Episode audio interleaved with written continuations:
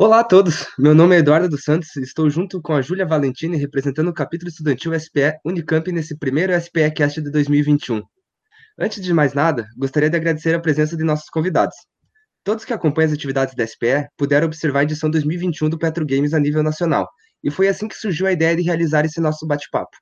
Entre os membros que nunca tiveram a chance de integrar alguma equipe, com certeza bate um monte de curiosidade a respeito de todo esse universo. Como é o clima de competição, como funciona a preparação, quais são as experiências proporcionadas e como essa dedicação nas atividades abre muitas portas na, na carreira do, do estudante. Bom, pelo menos eu sou muito curioso a respeito disso. E por isso, hoje temos a honra de receber não somente um capitão da equipe Petrobol Unicamp, mas sim a presença dos três últimos capitães que representaram o nosso capítulo. O Oscar, capitão da equipe em 2019, a Bárbara, a capitã da equipe em 2020, e o Ariel, que é o atual capitão da equipe nesse ano de 2021. Bom, pessoal, como que vocês estão? Tudo certo? Tranquilo? Opa, pessoal, bom dia. Muito obrigado pelo convite. Eu sou o Oscar, fui capitão desde 2019, né? É, na verdade, a gente gestionou para, inclusive, ir para o Petrobol que aconteceu em, em Buenos Aires, é, por questão de tempo e questão de, de também de da, das pessoas também serem chamadas. Naquele então a gente estava conformado por duas, três pessoas. É, não foi muito para frente. Aí a gente esperou e, umas competições em Santos, a gente foi convidado aquela vez. E desde aquele então a gente vem eh, plantando aquela semente na, nas pessoas da construção da equipe do, do Petrobol. Aí agradeço o convite, aí passo a palavra para os outros dois convidados. Bárbara. Olá pessoal, bom dia. Sou a Bárbara Menegues.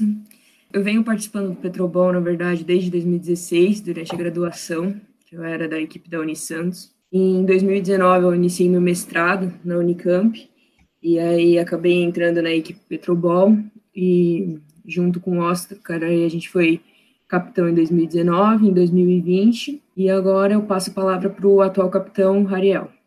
Bom dia, pessoal. Agradeço a SPE Unicamp pelo convite, poder participar desse podcast.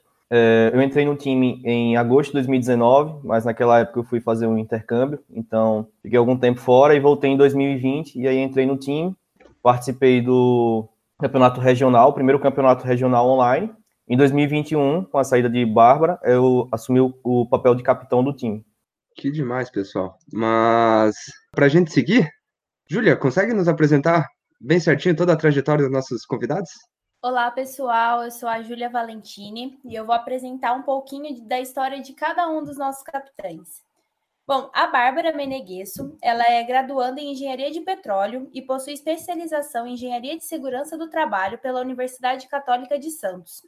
Atualmente, ela está finalizando o mestrado no Programa de Ciências de Engenharia de Petróleo na Unicamp, com ênfase em reservatórios e gestão. Ela foi capitã da equipe Petrobol Unisantos em, de, entre 2016 e 2018. Em 2017, conseguiu alcançar a Elite Eight no Campeonato Mundial e foi considerada a MVP do Brasil em 2018. Pela Unicamp, ela foi capitã da equipe Elite Eight no mundo em 2019. O Oscar, ele é bacharel em engenharia de petróleo pela Universidade Industrial de Santander, na Colômbia, mestre em Ciência de Engenharia de Petróleo na Unicamp, com área de atuação em simulações e gerenciamento de reservatórios. Atualmente, ele é aluno de doutorado do mesmo programa com linha de pesquisa relacionada à simulação integrada de reservatórios e sistema de produção e escoamento. Atua como consultor de vendas técnicas para as áreas de reservatório e engenharia de produção na Halliburton. O Rariel, ele é graduando em Engenharia de Petróleo pela Universidade Federal de Sergipe, a UFS, em 2016. Ele é mestre em Engenharia Química pela UFS em 2019. É pós-graduado em Engenharia de Segurança do Trabalho pela Faculdade Pio Decimo 2018, ex-professor substituto do Núcleo de Graduação em Engenharia de Petróleo da UFS em 2017 e 2018, já atuou como pesquisador visitante na Universidade Norueguesa de Ciências e Tecnologia, NTNU, em 2019. Atualmente é doutorando em Engenharia de Petróleo pela Universidade Estadual de Campinas, Unicamp, desde agosto de 2019. Entrou no Unicamp Petrobol Team em agosto de 2019, assumindo a posição como titular do time em 2020 e capitão em 2021 com a saída da Bárbara. Muito bom, pessoal. Vocês podem ver que nossos participantes vêm com uma bagagem recheada nas mais diversas áreas para contar um pouquinho da, da história deles, né? Bom, para a gente não se alongar muito, vamos entrar no assunto do que realmente interessa. Uh, vamos conversar um pouquinho sobre o que é esse universo do Petrobol, como tudo, uh, como funciona a atenção da, dentro das competições, como é o clima entre os participantes, a carga horária de preparação, estudos, como alinhar uma carreira acadêmica ou profissional junto com essas atividades. Com certeza uh, a gente vai ter bastante coisa para discutir. até para a gente não se alongar muito, acredito que para a gente iniciar, é bom falarmos um pouquinho o que é o Petrobol. Uh, Bárbara, uh, con nos conta um pouquinho sobre essa breve, uma breve história da, da competição. Bom, o Petrobol ele iniciou, na verdade, em 2002, nos Estados Unidos, e vem desde então ganhando força, né, entre os estudantes, tanto a nível de graduação como pós-graduação, como mestrado e doutorado. Em 2016, a gente teve a primeira equipe brasileira a ganhar o Petrobol Mundial, que foi a UFRJ. Atualmente, o Petrobol ele consiste em três etapas aqui para o pessoal da América do Sul e Caribe. Tem a etapa nacional, que classifica as duas melhores equipes de cada país, para a etapa regional. Na etapa regional ocorre essa, junta, essa junção né, dos times dos outros países, e dali os cinco melhores classificados eles vão participar do Petrobol Championship, que é a etapa mundial, que engloba as 32 melhores equipes do mundo que são as 30, é, 30, né, cinco de cada região, mais o primeiro e o segundo colocado do ano anterior. É, o Petrobol ele vem ganhando força, como eu já mencionei. É, a gente teve em 2016 com a UFRJ e fora ela também a gente teve a UNAM como campeã mundial. Esses são as únicas duas equipes é, fora dos Estados Unidos a ganhar o Petrobol. Então, cada vez mais está tendo essa disputa, querendo é, trazer mais uma diversidade, né, para os campeões do mundial. Então, cada vez mais tem essa disputa contra os Estados Unidos. Que é bom saber que tem um, alguém para ser para ser desbancado. As outras equipes miram desbancar alguém ainda na, que está sempre comandando as vitórias. Vou passar agora a palavra para o Oscar para a gente saber um pouquinho sobre as regras do jogo, os estágios da competição, como funciona isso a gente está falando do Petrobol, mas a gente não falou em si o que é o Petrobol, né? Então, o Petrobol, qual que é a, a, a finalidade do Petrobol? Ele compreende tanto uh, uma série de, de, de, conhecimentos, tanto técnicos quanto não técnicos, da área do petróleo e do gás, ou área do petróleo, gás e combustíveis, ou de petróleo, combustíveis e energia. Um, a ideia é que essa competição seja uh, uma, uma desculpa para você juntar as pessoas, né? E para afiançar mais conhecimentos na área de petróleo e gás. Sobre as regras um, a, da conformação da equipe, é, pode jogar no mínimo dois jogadores, né? A, a única a restrição que teria cada um desses participantes é que eh, não tenha mais de dois anos na indústria do petróleo, por isso que eu me retirei faz pouco tempo. eu saí da, da equipe por causa do, da experiência na, na, na indústria como tal, na área. Se, se você vai participar, tem algumas um, regiões, países que eh, você tem que comprovar essa não experiência, ou a experiência menor do que dois anos, né? Um, e a equipe pode ser conformada até de cinco jogadores. Então, eh, acontece que muitas equipes, elas conformam é, equipes adicionais, ou equipes de, de, de backup, né? Está a equipe principal, né? Que compete nos jogos, mas tem outras equipes que já tem uma outra equipe já preparada para o ano seguinte ou para as próximas edições do Petrobol. Caso é, a gente tem muito a referência da, da UNAM. São 10 galeguinhos que eles estão indo sempre nas competições estão os cinco principais e os cinco backups olhando o, o contexto da competição. Em todas as versões é uma é uma competição de pergunta-resposta que é bem interessante, bem emocionante. Tanto as etapas nacional, eh, regional e, mundial. Mundial eh, na nacional acontece dentro do, do Petrogames, né? Que a gente fala do, da, da classificação nacional do Petrogames. Um, a etapa regional usualmente acontece no, no LACPEC, né, que vai depender da de onde seja na, na, América Latina e do Caribe. E o cenário mundial acontece no ATCE, que é o maior evento de petróleo do mundo. Então, quando acontece o Petrobol, o ATCE inteiro para somente para assistir uma competição de estudantes falando e respondendo perguntas sobre o, o petróleo. Um, os tipos de perguntas é, tem toss-up questions e tem bonus questions. As toss-up são perguntas rápidas. A equipe que é, sempre é a equipe que responda mais rápido é, vai obter esses pontos, né? Ah, se você ganhar uma toss-up question, é, essa equipe ganha uma, uma bonus question nas top questions, é, ninguém da equipe pode falar entre si, então é uma comunicação meio que telepática de quem sabe cada, cada pergunta. O que a gente faz é dividir por áreas, que não é, é, é vasto o, o, mundo do petróleo. Se é só da, da, das questões técnicas, é um mundo e cada, cada mundo tem um submundo enorme das questões não técnicas, que é datas, uh, eventos históricos, a geopolítica do petróleo, história do petróleo, cara, é, é muita informação que você tem que, que gravar, assimilar e, e, e estudar. Então, nas TOSAP, é, a pessoa que sabe responde. É, você tem cinco segundos para responder. Se não respondeu, você perde pontuação, né? Você perde cinco pontos. Um, e dá oportunidade para outra equipe responder.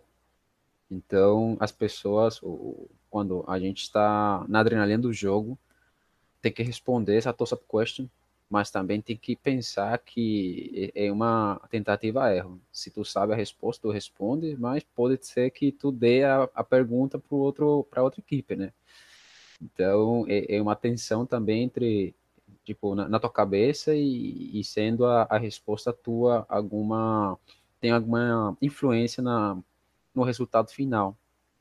Aí te dão uma, uma bonus question, que é essa pergunta tu pode conversar com a tua equipe. Então, essas perguntas podem ser tanto faladas, e também tem perguntas gráficas, que são bem visuais, então eles vão te perguntar o que significa esse, esse gráfico, essa variável num gráfico, ou, ou esse, esse plot é, é de, de que coisa, as perguntas são bem variadas. E, e é, é, isso aí. Não sei se eu esqueci de, de alguma regra. Aí, pessoal, me dá um, um help aí. Ah, eu acho que é mais ou menos isso que engloba, assim, são as principais regras que você tem que estar tá estudando mesmo, né? Mesmo como o Oscar falou, você pode ter uma experiência profissional desde que ela não passe de dois anos, né? Eles encaram isso como se fosse uma vantagem em cima de outros estudantes. Como o Oscar falou, as toss-up questions, você tem que bater, mas ao mesmo tempo você tem que pensar que se você errar, você, sua equipe perde cinco pontos e a outra equipe pode bater e acertar. Então, essa equipe que ganharia 10 pontos, na verdade, ganha 15, né? Se você for pensar. cinco que o cara na outra equipe perdeu e 10 da própria questão. Então, a gente sempre é, tenta, é, como o Oscar falou, a gente divide em áreas, e a gente sempre tem muita consciência da área que está em jogo, né? Bater no que a gente sabe, bater na nossa área. Se às vezes eu estou escutando uma questão que eu sei que é da área do Oscar, eu posso achar que eu sei, mas às vezes ele vai ter a certeza, entendeu? Então a gente tem meio que cada um bate na sua área para tentar evitar alguma alguma incoerência, né? Eu batei e achar que sei, e no final o Oscar sabia e nossa equipe perdeu cinco pontos. É, acontece muito isso, tipo, a gente já conhece as estruturas das, das perguntas, sabe? Então a gente já sabe quem é o responsável de cada área. A gente espera, e a gente, inclusive, dentro do jogo, como não é permitido falar nas toss-up questions, cara, todo mundo fica se olhando e todo mundo sabe quem é o responsável da pergunta, entendeu? Então é, é uma pressão indireta, uma pressão constante. Aí só se tu, se, se tu saber aquela resposta que não é da tua área, a gente fala, você, se a outra pessoa está devagar demais, você responde, mas só 100% de certeza, ou 200% de certeza. Então, é, é, é, é bem legal essa parte de, de, tu conhecer a pessoa e tu conhecer os membros da tua equipe. É, teve, teve, inclusive, uma, uma, uma competição na, na Bolívia. Cara, eu tinha certeza absoluta do que meu colega ele sabia da data que eles estavam perguntando. Aí, como não é permitido falar, eu simplesmente eu bati nele. Aí eu falei, responde, pô. Tipo, vai logo, porque eu sabia que ele sabia a resposta. Ele estava muito nervoso. Então, é, é, isso, é tu confiar no teu conhecimento, no teu estudo e no estudo dos outros, porque é, uma, é, uma trabalho, é um trabalho de equipe. Bom, e imagino que a adrenalina ali do momento, só os participantes, só quem chega lá na hora consegue entender o que que é. Uh, mas bom, seguindo, uh, Ariel, comenta um pouquinho do que, que seria a trajetória da Unicamp na, nos estágios da competição. É, o time da Unicamp foi formado em 2018 e logo no primeiro ano que ele foi formado, eles já conseguiram se classificar para a etapa regional. Eles ficaram em terceiro lugar na etapa nacional, se classificaram para o regional, que foi realizado em Trinidad e Tobago, e aí viajaram para Trinidad e Tobago e conseguiram lá ficar no top 5. Como a Bárbara falou, os cinco melhores de cada região vão para o Mundial. Eles ficaram lá em quarto lugar, então conseguiram classificar a Unicamp pela, pra, pela primeira vez para um campeonato mundial iria ser realizado no ATCE de 2018 em Dallas, lá no Texas, nos Estados Unidos. E aí eles conseguiram lá passar na primeira fase, mas na segunda fase foram eliminados, é, ficando no top entre o nono e o décimo sexto lugar no Mundial. E aí, no time de 2019, a gente conseguiu resultados melhores, ficamos em, é, o time ficou em segundo lugar no Nacional, classificaram para o Regional indo para Santa Cruz e La Sierra, na Bolívia, conseguindo lá também o segundo lugar regional, vice-campeões da edição regional.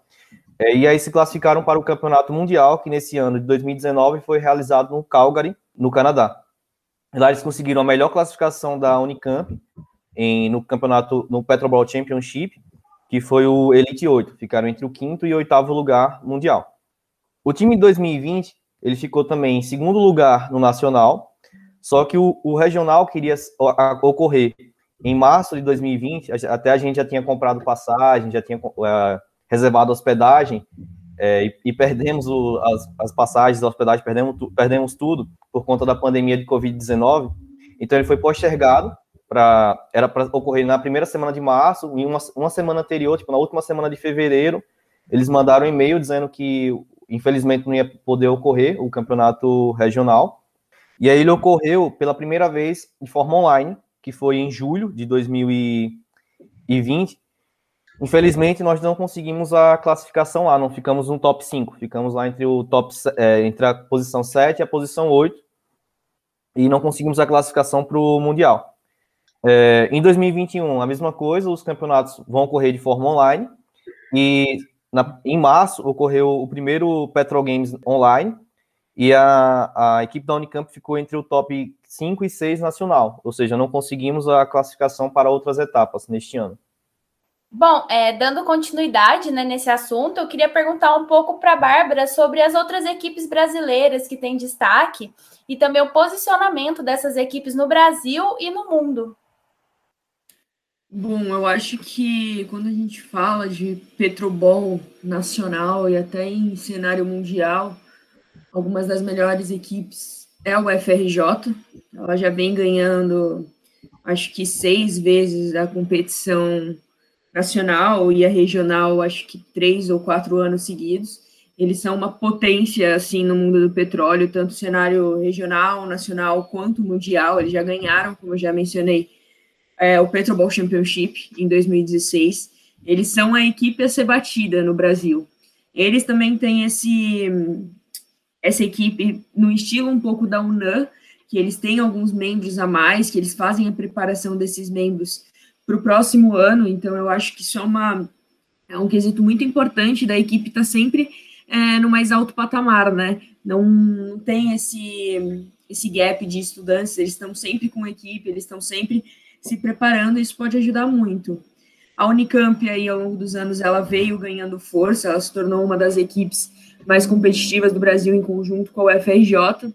Entre elas também tem a UF, que está sempre presente nas competições. E esse ano de 2021 a gente teve aí uh, uma nova equipe que ficou em segundo lugar na competição nacional, que foi a UERJ, primeira vez competindo. Então, cada vez mais a gente está vendo a presença das equipes brasileiras nas competições e nessa vontade, né, de representar não só as suas universidades, como o Brasil internacionalmente.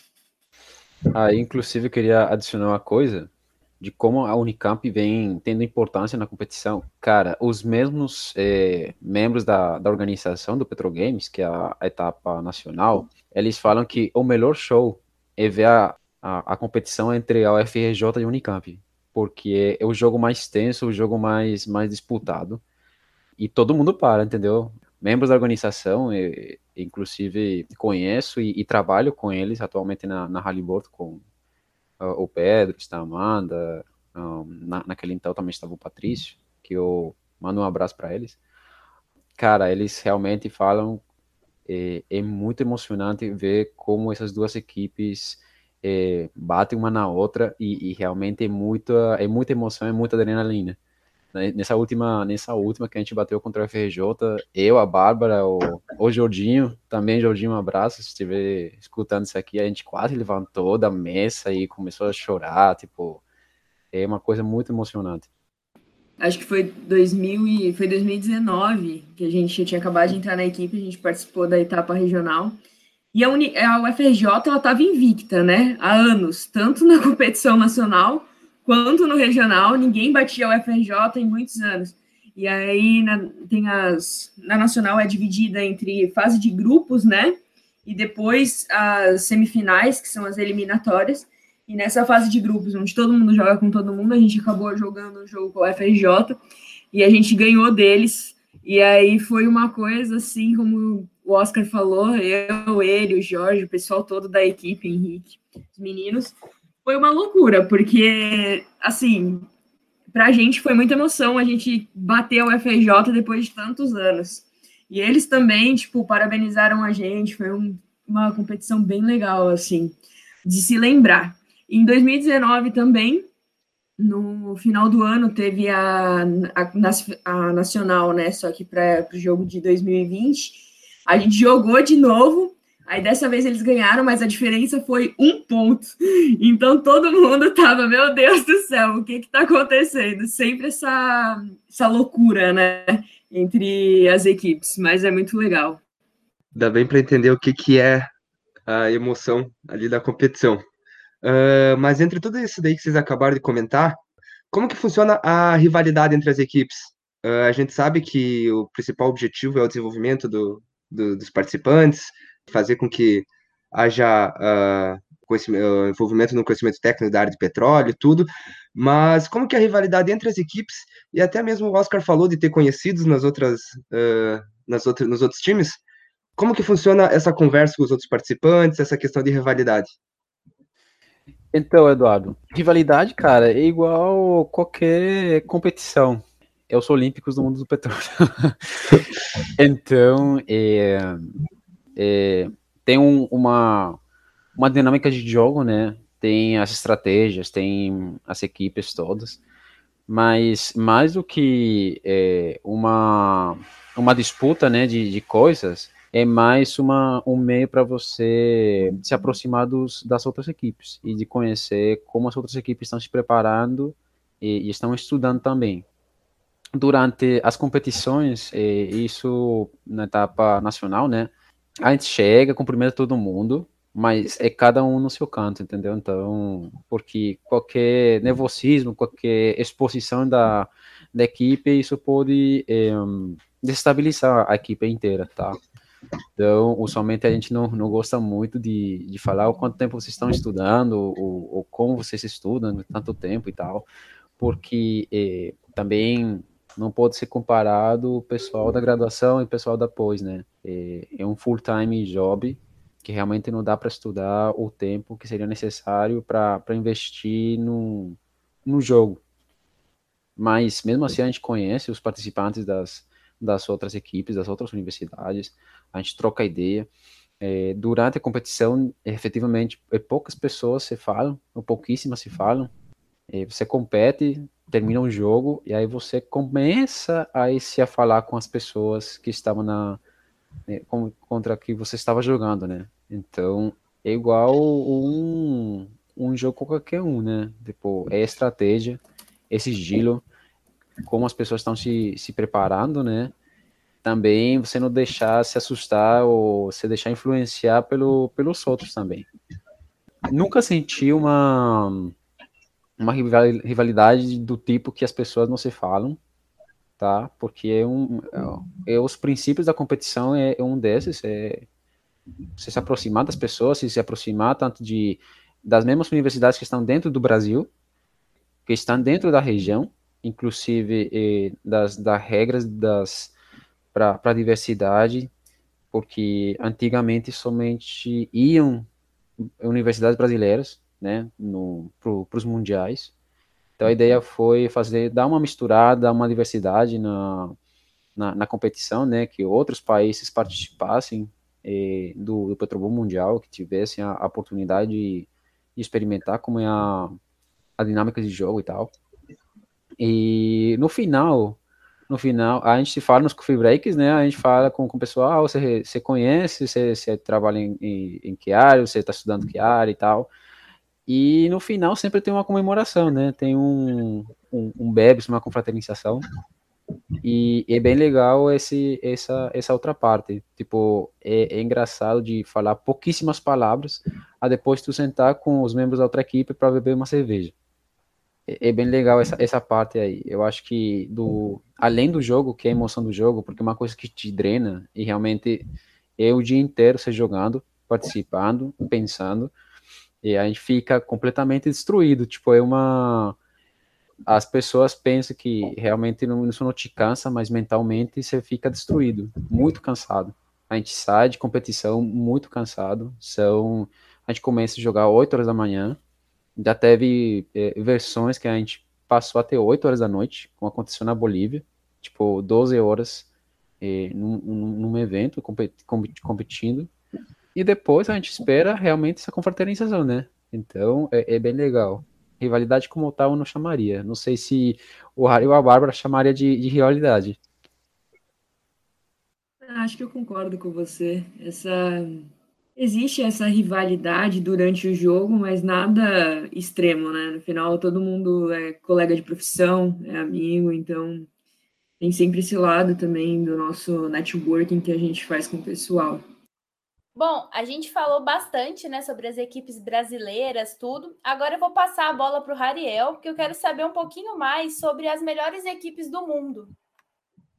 Então, as melhores equipes do mundo, começando pela quantidade de títulos, falando da quantidade de títulos, a gente tem a Oklahoma University, a OU, em primeiro lugar. Eles têm quatro títulos, sendo que o último deles foi conquistado ano passado, em 2020. Então eles conquistaram o Petrobol em 2007, 2008, 2010 e 2020, são os atuais campeões.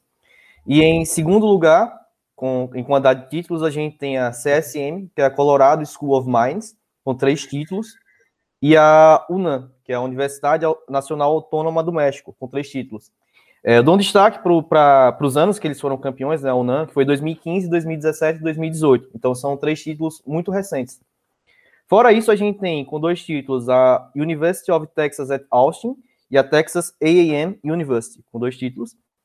E com um título cada, nós temos a UFRJ, que é a nossa é, universidade brasileira, já que já foi campeã mundial, a Louisiana State University, a University of, of Tulsa, a Montana Technological University e a Texas Tech University, com um título cada. É, que nem vocês já comentaram, até se eu me corrijam, mas só duas não são dos Estados Unidos, a UFRJ e a UNAM. Isso, só duas é, que ganharam o Petrobol não são dos Estados Unidos, que é justamente as que você falou, a UNAM, que é a Universidade Nacional Autônoma do México, e a UFRJ. Ah, que, que são títulos muito recentes, porque a UNAM ganhou em 2015, 2017, 2018 e a UFRJ em 2016. Então, Sim. tipo, nos últimos seis anos, quatro títulos não foram para os Estados Unidos. Isso é muito, muito interessante. E ainda esses quatro anos seguidos, né? Deve ter, deve ter assustado o pessoal de lá para como estava ah, tendo a preparação do, do resto do mundo. Sim, com certeza. E aí, galera? Estão curtindo esse episódio do nosso SPCast? Não deixe de conferir as próximas partes para conferir a fundo como são as experiências e os perrengues de participar de uma competição do Petrobol. Até mais!